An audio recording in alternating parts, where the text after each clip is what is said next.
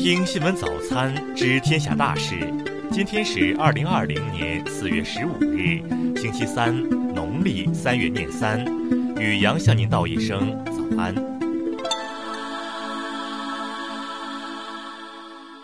先来关注头条新闻：特朗普对华加的关税这时候起作用了。近日，美国 CNBC 电视台报道称，特朗普政府的对华贸易政策严重影响了医疗物资的进口。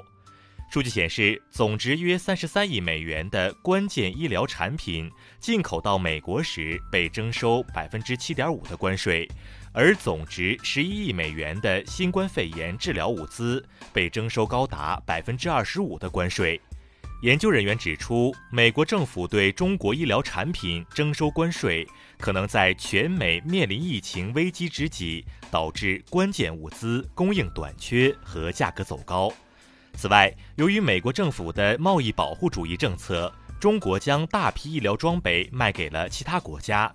美国国会的相关人士指出，相对于其他国家进口医疗物资的政策，美国的关税政策削弱了美国战役能力。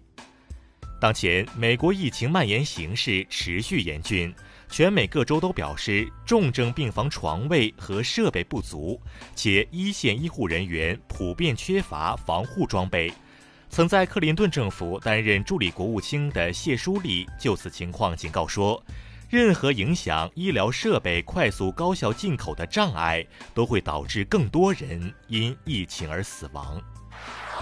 再来关注国内新闻，外交部昨日表示，中非友谊在中国和非洲大地深入人心，牢不可破。新冠肺炎疫情爆发后，中非双方再次团结一致，共克时艰。任何蛊惑和抹黑都不会奏效，任何离间和挑拨都不会得逞。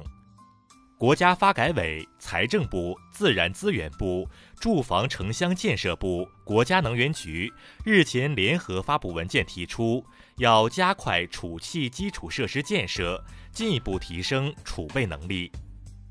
今年一季度，我国货物贸易进出口总值六点五七万亿元人民币，比去年同期下降百分之六点四。昨日，教育部公布了二零二零年全国硕士研究生招生考试国家分数线，并印发通知，就做好二零二零年全国硕士研究生复试工作进行部署。公安部近日修订了。道路交通安全违法行为处理程序规定，修改内容包括非现场交通违法行为可跨省异地处理等六个方面。生态环境部昨日公布了今年三月我国重点城市空气质量排名，其中淄博、枣庄、石家庄位列全国空气质量最差城市前三位。数据显示，三月我国汽车产销分别完成一百四十二点二万辆和一百四十三万辆，同比分别下降百分之四十四点五和百分之四十三点三。近日，《养老机构管理办法》修订草案全文公布，意见稿加大了事后惩戒力度，增加了警告的处罚方式，完善了养老机构承担法律责任的行为方式等。再来关注国际新闻，美国总统特朗普十三日表示，他将要求推迟二零二零年人口普查，以确保这项工作能安全准确地完成。美国东西海岸多个州的州长十三日表示，将自行决定何时解除防疫限制措施，并重启经济活动。美国民主党参议员伯尼·桑德斯于当地时间十三日表示。将支持前副总统拜登参加2020美国总统大选。世界卫生组织十三日指出，至今没有证据表明卡介苗可保护人们免受新冠病毒感染，因此目前不推荐通过接种卡介苗预防新冠肺炎。截至十三日，拉美各国报告的累计确诊病例数已超过六点六万。巴西、秘鲁、厄瓜多尔和智利四国仍是目前拉美地区疫情最严重国家。澳大利亚国防部长弗赖登伯格十四日发布声明说，受新冠疫情冲击，近期百分之五点一的澳失业率预计在第二季度升至百分之十。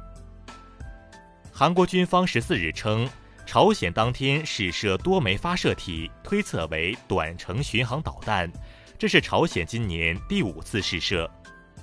古巴外交部十三日发布声明称，驳斥美国一杂志引用国防部不具名官员的话。暗示古巴和委内瑞拉之间存在毒品贩运。再来关注社会民生新闻。北京警方日前消息，十三日，男子恩某涛在地铁站强行搂抱女子，被民警控制。目前，恩某涛已被依法刑事拘留。近日，黑龙江海伦市一人从俄罗斯回国，故意逃避隔离被举报。按照疫情防控管理办法。公安机关将在该男子隔离后对其依法依规严肃处理。因在网上发布烟台某医院新确诊二十七例均从湖北回来等谣言，近日烟台女子刘某被当地警方处以行政拘留的处罚。湖南省洞口县官方十三日晚间透露，发生在该县的水闸泄洪事件已造成三人不幸遇难。两名涉事人员已先行被免除职务，目前正在接受调查。陕西子长市一看守所民警涉嫌虐待被监管人被立案侦查，目前该案正在进一步侦查中。再来关注文化体育新闻，法国总统马克龙日前表示，法国境内的大型文化活动最早要到七月中旬才能进行。这样一来，原定于今年六月二十七日发车的环法自行车赛推迟已不可避免。近日，国际田联推出二零一九马拉松排行榜，创办八年的广州马拉松连续六年进入榜单，今年名列世界第二十九位。巴黎圣母院大火临近一周年，受新冠肺炎疫情影响，巴黎圣母院的修复工作暂时被搁置。且不会举行任何周年纪念活动。天文学家最新研究表明，首个系外到访的国际天体奥陌陌可能是被原行星系统中恒星的潮汐作用撕碎并甩出的碎片。以上就是今天新闻早餐的全部内容。如果您觉得节目不错，请点击再看按钮。咱们明天不见不散。